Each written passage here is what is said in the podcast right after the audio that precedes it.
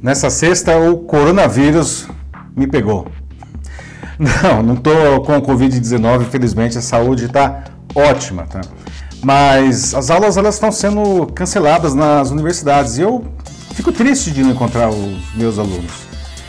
Claro que a gente tem que tomar as medidas necessárias para minimizar a expansão da doença, né? Isso nem se discute, não é uma brincadeira, tá?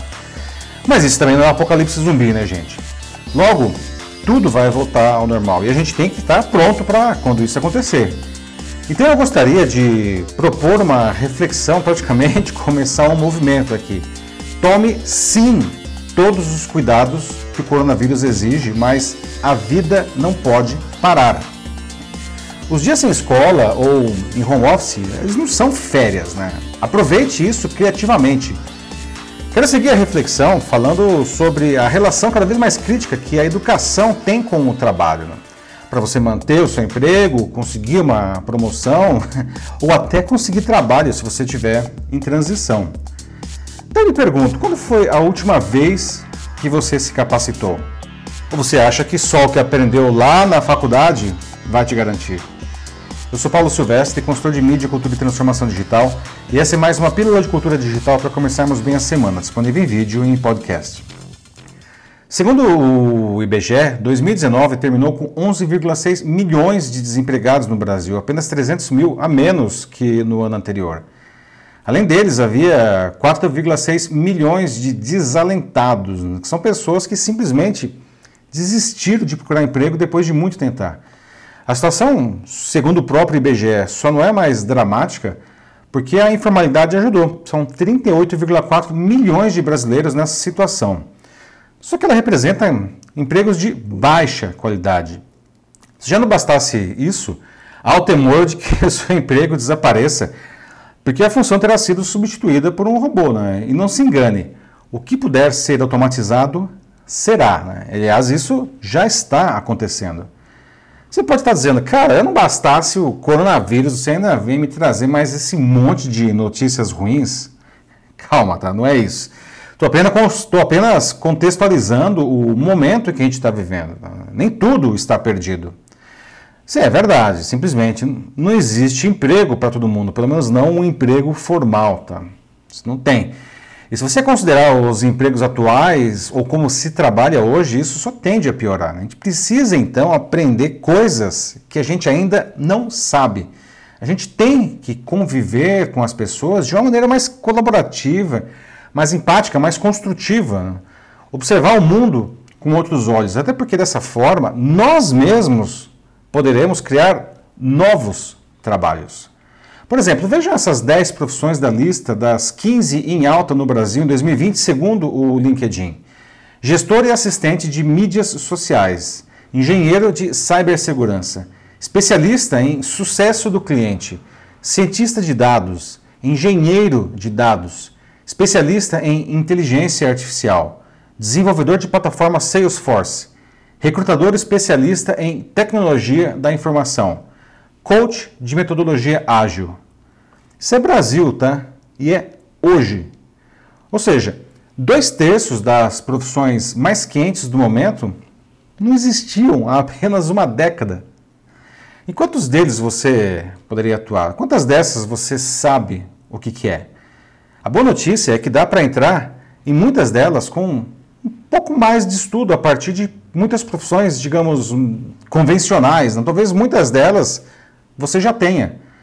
Na minha última aula na especialização em marketing digital no Mackenzie, antes da suspensão pelo coronavírus, eu debati com a turma sobre como a economia criativa pode ser um excelente recurso para sair da crise. A economia criativa, ela agrupa todas as atividades que geram valor econômico com ações criativas, culturais, intelectuais. Na economia tradicional, trabalha-se com bens de produção e commodities, por exemplo. Na economia criativa, a gente trabalha com ideias, para você ter uma ideia, aliás, do que ela representa, mais de 3% do PIB mundial já vem da economia criativa. E quanto mais desenvolvido o país, mais alta é essa porcentagem. No Brasil, ela responde já por 2,5% do PIB. Mas, de novo, a gente precisa de pessoas capacitadas para essa tarefa.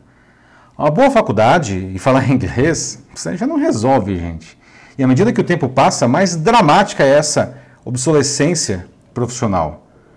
Mas então, o que estudar e onde estudar? Bom, cuidado com as arapucas e os gurus de esquina. Né? Nessas horas, uma instituição de ensino e profissionais de grande reputação fazem uma enorme diferença. Quanto aos formatos, tem para todos os gostos, tá? cada um deles tem suas características, suas vantagens, suas desvantagens. Por exemplo, mestrado e doutorado né? são as melhores opções para quem busca criar algo novo, desenvolver uma visão refinada da sua área de conhecimento. Infelizmente, são cursos longos e caros, né? então são duas coisas que afastam muita gente, infelizmente. É uma pena, porque são cursos incríveis para formar profissionais realmente diferenciados. A seguir vem as especializações e os MBAs, que criam um profissional com capacidades analíticas ampliadas no seu segmento. Tá? Por isso, esses cursos eles são muito valorizados pelo mercado. Mas eles duram também aí de um a dois anos. Tá? Para quem não tem tanto tempo ou dinheiro para investir, há excelentes opções em cursos livres e cursos de extensão universitária. Hoje a gente encontra cursos muito consistentes com 10 horas ou menos até. Claro, eles ensinam uma coisa pontual, né? Mas eles são ótimos para incrementar alguma habilidade ou talvez suprir uma deficiência. Cursos de extensão um pouco mais longo, de 30, 40 horas, eles permitem uma visão mais ampla de um tema específico, com conteúdos atualizados e de aplicação imediata no cotidiano profissional. Eles permitem ainda que os alunos que já são profissionais façam um ótimo networking. Né? E isso traz vários ganhos, especialmente para aqueles com mais tempo na carreira, né, que tem um contato com conteúdos frescos. Né. Há por fim as mentorias, né, que podem ser feitas em grupos ou de profissionais, tá, ou de maneira individual. O mentor ele é um profissional de reconhecida experiência que ajuda a outros profissionais a se desenvolver e atingir um novo patamar. Uma vantagem importante é que o serviço é bem personalizado. Portanto, por mais paradoxal que pareça, se você deseja garantir o seu trabalho hoje e no futuro, pare de pensar no emprego e comece a pensar em você. Ninguém está seguro. Né? No primeiro momento em que a empresa achar que as suas habilidades já não são suficientes ou seu cargo ficou anacrônico, tchau, tchau.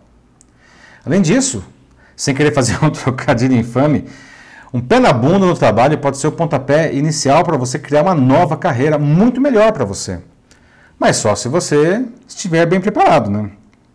Bom, agora com a crise do coronavírus, muitas escolas estão aí interrompendo suas aulas, né? Tudo bem, aproveite esse tempo para pesquisar os cursos que mais lhe atendem. As restrições à circulação, logo, logo, daqui a algumas semanas, elas vão diminuir. Esteja com a sua matrícula feita. Né? Além disso, é, esse pode ser um ótimo período para fazer, por exemplo, mentorias, não? que podem ser presenciais ou online, não tem nenhuma restrição a isso. Aproveite as horas diárias que você está ganhando no trânsito, por exemplo, para desenvolver novas habilidades. A gente precisa assumir o protagonismo das nossas vidas. Tá? A gente tem que querer melhorar por nós mesmos e por quem está à nossa volta. E aí, vamos à escola? Se você gostaria de fazer cursos de qualquer um desses níveis ou busca uma mentoria nas áreas de marketing e estratégia digital, cultura e transformação digital, customer experience, marketing de influência, marketing de conteúdo, posicionamento nas redes sociais, fala aqui comigo, tá? Eu posso não só lhe indicar algumas das melhores opções do mercado, e a gente pode ainda criar agora mesmo programas específicos de consultoria ou mentoria em qualquer um desses temas para você ou para o seu grupo. Vai ser um prazer. É isso aí, meus amigos. Eu sou Paulo Silvestre, consultor de mídia, cultura e transformação digital. Um fraternal abraço. Tchau.